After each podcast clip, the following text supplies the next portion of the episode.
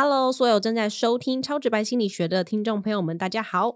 我们常常会在 IG 和 FB 上发布一些有趣的讯息，订阅超直白心理学的 IG 和 FB 就能看到这些讯息哦。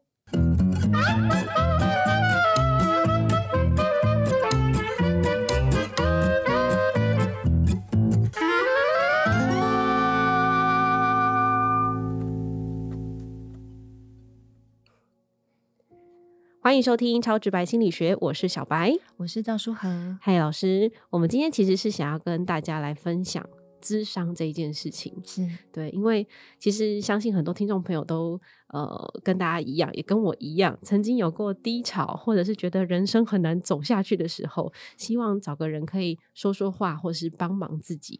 但但是有些人对于跨出去要找智商这件事情，也会有点害怕。所以，我们今天要来跟大家分享关于智商。走进来智商之前会经历些什么？对，然后或者是走进来之前要做什么准备？也是，的确是因为要来咨商哦。呃，除非像我们在咨商的时候，呃，通常普遍一定会问的一件事情是你有没有过智商的经验哦。那有经验，他其实会带着旧经验进来。嗯，没有经验，其实他会带着他的想象进来。嗯，然后呃，如果对于像这样坐下来谈话。不是他所习惯的形式，对，那对他而言就会是一个很陌生的形式。到底进到智商室里要干嘛？会发生什么？手脚要摆哪里啊？那你跟你智商之的互动到底要做什么？他就会觉得是他没有任何资讯是空白的，嗯，所以可能就会从他有听过的一些资讯里面，呃，做想象。呃，所以我们的客户进到了智商室里，他是带着什么样的他进来？因为智商不是进到智商室才开始的，智商是从他坐他在他的座位上、椅子上、沙发上、床上，嗯，当他想到说啊，所以我是不是应该要去智商呢的那一刻，智商是从那个时候就开始了，嗯，所以他进到我们的呃客户进到智商室的那一个 moment，不是呃带着一个好像新的他进来，而是延是延续的。所以他来智商之前，其实他有哪些心理的历程，是我们非常关心的。对，我自己其实有嗯有过去找身心科的经验，对，但是我没有到智商那个阶段，我是在找过身心科医师，然后医师评估过后说，哎，其实你这个状态。好像我很难去判断，因为好像会依照时间的长短，比如说可能真的有超过两个月或三个月，长期处于低潮，才适合把你 pass 到智商师。那那时候他因为没有办法评估我的状态，就说嗯，可是我建议你还是先去找智商吧。然后我听了这句话之后就觉得嗯，那我还是不要找智商好了。所以我后来就没有再进行下一步去找智商师的动作。那个时候。一定有你考虑的原因，所以觉得说先不要去找智商，对不对？因为人一个人不会凭空下决定。嗯，可能是因为找身心科医师的那次的经验，对我来说并没有太大的帮助。有可能时间太短，或者是说，嗯，那个当下的看诊的状态让我感受不是那么好。就医生回答你的方式，因为其实我是做足了功课才去的，就包含我为了什么事情困住了，然后我的。思考逻辑是想了什么？我有点像很认真的学生，先做好笔记，然后正要找的呃带着满满的问题去找教授的时候，教授跟你说：“嗯，你还是去找下一位老师吧。”这种 感觉，对，所以我就没有获得解答的情况下，我当下就决定，那我不要去智商了。是啊，那时候就会在想说，呃，是不是去智商就会跟这一次找身心科医师经验会是相同的？没错，对，就会觉得那个是等同。这也是为什么我刚刚我讲说。案主如果进到咨商室里，我们跟他在初次见面里，我一定会去关心到的这个点，就是那你之前有没有类似像智商像这样的经验？那我们就会知道说，这一个客户可能之前他在身心科的经验会带进这一次他在智商里是相同的。可是呢，这个是有进到智商室的人嘛？对呀。那你的情况就是没有进到智商室，那我们我们就会关心说，所以呃。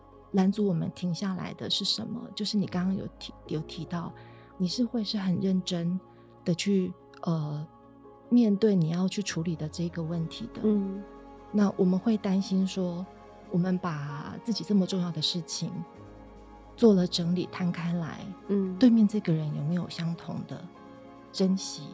对，然后承接住呢？没错，所以就会，呃，应该说会害怕再一次再一次受伤害。是是，呃，所以这就会是假设哦，呃，像你是已经有采取了行动，对，就是说你已经有去找身心科，可是刚刚讲的这个原因是，使得你没有再去咨商。选择在在做智商，那如果我们把这个情况呃往前挪移到，他是都还没有去找身心科，可是在他的人生的经验里，他曾经很呃下了决心，然后敞开了自己，嗯，对，也许对朋友或对某个师长或是说长辈。嗯，然后去求教，或者是求助，或者是请教，但是被不不太好的方式回应，是，那他就其实当我们呃敞开自己的时候，他同时其实也是呃武装和防卫卸除的，嗯，所以我们的确呃就也会是容易受到伤害的，嗯，那舒和老师我也很好奇是呃，通常一般的人他们在呃心情不好，或者说长期一个阶段，他自己觉得自己。处于低潮状态的时候，他会第一个想到智商吗？呃，其实呃，依照世代的差异，还有他自己身边资源的熟悉度，嗯，会就有不同。如果他身边的呃朋友比较都是找找自己的兄弟啊、弟兄，就是说，嘿，然后或者是说呃姐妹掏闺蜜呀，呃来谈的话，他就不一定会来智商。但是如果他身边的人会。推荐鼓励他，嗯，使用智商。那那个前提也是，呃，智商是他们所熟悉的求助管道之一，嗯，他们才会想到要去用智商，嗯。但是想到要去行动，就像刚刚会呃跟他自己人生过去想要去寻求协助的经验，其实是会受到影响的。了解，对，因为有一些人可能他呃过去如果要去寻求协助。比如可能找爸爸妈妈或者是谁，就是前辈啊，可不可以这个不知道怎么弄？对，然后或是他感觉到压力很苦恼，那对方如果一句话说：“你怎么会连自己这样的事情都管理不好呢？”天哪，那他就会觉得啊，就是我做的不够好，嗯，好像是丢脸的、羞愧的。对，所以这个时候，当他就算他他身边有人鼓励他，他也会开始犹豫说：“如果我去寻求协助，好像就是。”我是一个没有办法把我自己处理好的人一样。嗯，这件事很残忍呢，因为其实当然很多人会去找身边的朋友谈，但有时候对于自己的状况来说，朋友其实就是提供一个让你倒垃圾的角色，但并没有办法真的实质上引导你，或者是说哦提出一个比较可行的建议。因为有些人可能他需要方向，那他可是对于他在倒垃圾过程当中，他可能只能。获得抒发，可是抒发完之后，问题还是在那里。嗯，对，所以他才会有些人想说，哦，那我就去找智商，或是有些人害怕去找智商 这件事情，才会有下一个进度嘛。那刚刚其实舒和老师有提到说，有些人是因为怕说，呃，外在的眼光，觉得说你怎么连自己都管理不好，所以不敢去自伤，是吗？所以就算不是别人的眼光，他也已经其实是。自己管自己的那个压力就在自己身上。是，如果他在成长的过程当中，他对他自己的认识，他觉得他自己是一个什么样的人？就是我总是呢都能把事情处理好的，然后我是一个不会情绪失控的人。嗯，那所以这个时候去呃寻求智商，先不论别人的眼光如何，他自己就会自己这一关会先过不去。嗯，所以就算没有别人的眼光，那呃他。呃，克服了这一点，进到智商室里面的时候，他的挑战还是很大的。对，因为他的面，他的面前会坐了一个陌生人。对对，那个虽然他是智商师，然后大家你你可以想象说，假设一个这样个性的人，他现在看着对方，然后他要开始说他发生了什么事，他连对他他自己平常可能如果要对他自己说，可能都很困难。对，然后这时候还要再去对另外一个人说，嗯呃，所以他其实呃。然后还会再遇到一个这样子的挑战，嗯，那怎么办呢？呃，所以才会讲到说，我觉得分两个部分讲，就是一个部分是我对于因因此我对于能够呃进到智商室里面的每一位，我其实都是呃充满着我的呃，就是对他们的敬重，嗯，因为他们要能够进到咨商室里坐下来，然后开始去谈对他而言很困难的事情。对，前面他必定都是已经先就是去顶着他的呃压力或是焦虑、心里的纠结，对他才呃能够采取这个行动。光是这件事情，我已经觉得是很了不起的。因此，每一个进到咨商室的客户，其实。呃，都是拥有着我对他们的一份敬重的。嗯，然后呃，第二个部分的话，就会回归到是智商师，所以智商师的训练里面，要能够对于你眼前的这一位客户，嗯，他每一个人特特遇到的情况，可能呃，每个人的困难点可能各不相同。对，那所以呢，他要为了能够来到智商，他此刻更呃正要去面对。的横阻在他面前的那个困难和压力，嗯，不是他原本自己要谈的那个压力的那个事情哦，而是光他要去谈自己的压力的这个这件事情，呃，就有个什么样的困难？对，那智商师是必须要对这件事情有着他的敏锐度，以及知道如何协助呃客户在这样的一个状况里，渐渐的能够安下心来。嗯，对。那你有遇过那种就是来到咨商室里面之后，他讲不出任何一句话的人吗？这是常见的。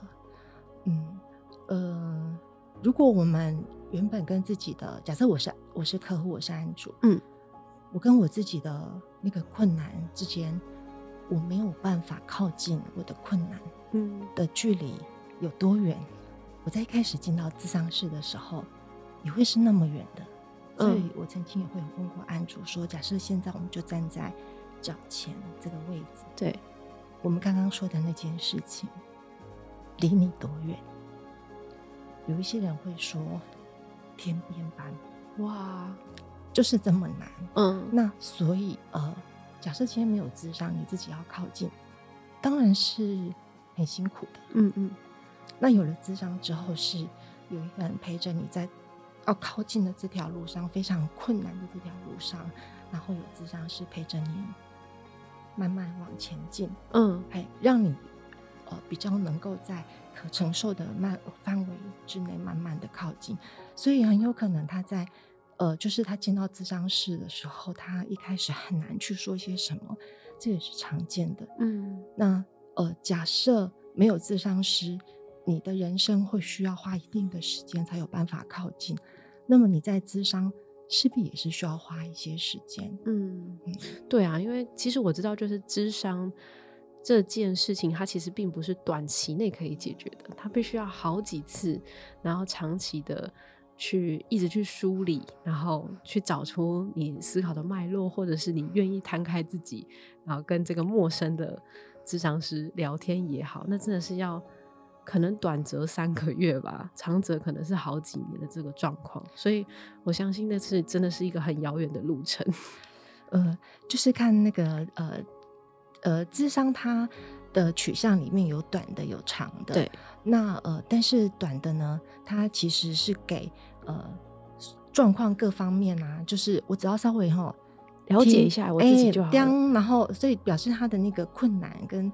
呃，挑战的情况其实是在比较浅层以及可操作性就能解决的。嗯，那所以之前我们跟那个 外在心理学的蔡宇哲老师对访谈的那一次，其实就有提到刚刚你说的这件事情。当时我我有讲了一个话，就是说，呃，智商它就像是呃看中医，嗯，就是看中医的话，其实身体保养吗？就是要先。调体质，然后没有特效药，嗯，对，然后你才能够把身体调养好，体质调好了才会变好。你走在路上，包含你自己或是你遇到了多数的人，我们几乎其实都是在你要能够去达成些什么，也就是你透过做点什么，do something，对，来化解你的问题。嗯，然后有什么问题，就看我要做什么，然后我们把它克服掉。那所以其实。呃，一般的人来咨商的时候，常常也会问说：“你可不可以告诉我做什么，然后我就可以？”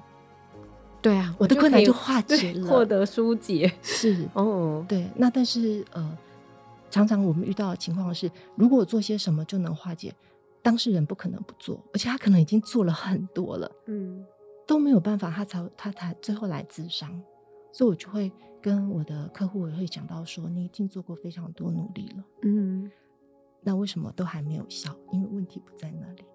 那我们现在要走一条你并不太熟悉的路。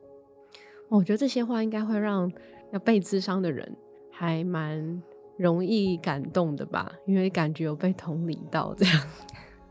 好，那老师我也很好奇，就是说，其实刚刚有提到说，很多其实在智商之前，他得面临到的是先了解自己的状况，或者是说他可能在一片混乱当中，自己先给自己很大的压力跟一堵墙，会让自己没办法跨越。那甚至是有些人会觉得说啊，我的问题其实我连我自己都很难碰得到，它太远了，所以智商师真的有办法帮得了我吗？种种的这种。疑惑啊，或者是困难，然后还有害怕，因为对于我要去找一个陌生的人的未知感，他是自己会先设限的。对，呃，如果我们在成长的过程里面，呃，你发现到，呃，你以为你可以寻求协助的人，对，呃，他其实是会比你先倒。哦，比如你可能，嗯。我们我现在接下来举这是非常常见的例子，比如说你是一个嗯都没有看书眼睛睁着，然后总之你就都成绩都考得非常好的这样的一个小孩，嗯，有一天你数学考二十分，嗯，你自己都吓傻了，你想说这是发生什么事？这是什么？这是什么数字？对，你还在想着说不知道怎么去化解你自己的惊吓和不知所措，所以你可能见到你的父母的时候，第一个反应就是妈。我今天考了二十分，结果你发现他比你更惊吓，他比你 更不知所措和崩溃。嗯，你会在那一刹那知道，说我人生的难处没有人可以帮，而且我还得先稳住我自己。嗯，他才能被稳住。嗯，哎，那所以就会变成，呃，我们会有一种，就是你要，呃，你。觉得你不能去跟别人讲你的难处，那只会吓坏别人。然后事实上，我可能也不知道怎么解决，嗯，所以这个世间 是没有办法解决我的难处的，嗯。那因此要去跟智商师讲自己的难处的时候，这个也是我其实常遇到的，嗯，他会呃徘徊徘徊，然后考虑非常非常的久，然后呃需要经过一段时间，嗯，才终于试着要把这个说出来，因为他。他怕会经在他的预设里面，他会经历到相同的经验。没错，没错，是是。所以这个其实也会是我们在寻求智商之前，其中可能一个让我们很徘徊犹豫的地方。嗯嗯最后呢，我们来谈谈，就是说，那怎么样的人你会鼓励他说，也许可以进到智商试试看？如果他刚好这些心理状态，或者他小时候的经验，也让他觉得嗯。有一点裹足不前的话，你会怎么建议这些人呢？嗯，我们在世间的经验使我们在想着我们的难处是不是没有一个地方可以安放？嗯，那呃，如果呃你愿意的话，可以呃进到智商里面试一试，看看进到智商的这个空间里，它是不是？是一个可以敞开来安放你的一个空间。嗯，那呃，不论别人觉得你值不值得，你自己都值得为你自己做这样的尝试，因为值得拥有这些。没错，没错。谢谢舒和老师。我相信蛮多人听到“智商”这两个字，或者是呃，他们真的要去智商的时候，会很害怕呃被冠上说：“哦，你是不是心里有点状况啊，或是什么状态？”他可能会害怕被看见。然后很多人就会真的不敢去做下一步，反而让自己在那个漩涡里面出不来，越来越惨。这样，我也许改天可以再谈谈说。关于智商的过程当中，我怎么样去挑选一个适合自己的智商师，好像也蛮重要的，对不对？嗯，没错。嗯，好啊。那今天呢，也非常谢谢舒老师跟我们谈谈关于智商。如果你还在期待又害怕受伤害这种踌躇不前的状态的时候，也许呃，听到我们的节目，你可以试着为自己努力一次看看，然后去跨出去找个智商师好好的聊聊。那今天节目到这边告一段落喽。如果大家喜欢我们的节目，请订阅我们节目，同时也帮我分享给你的朋友。那最终我们的 IG 跟 FB 其实对我们的节目持续制作是非常重要的啊，因为我们的严志龙老师呢最近觉得说互动率有点低，赞数也有点低啦，所以大家要帮忙一下好不好啊？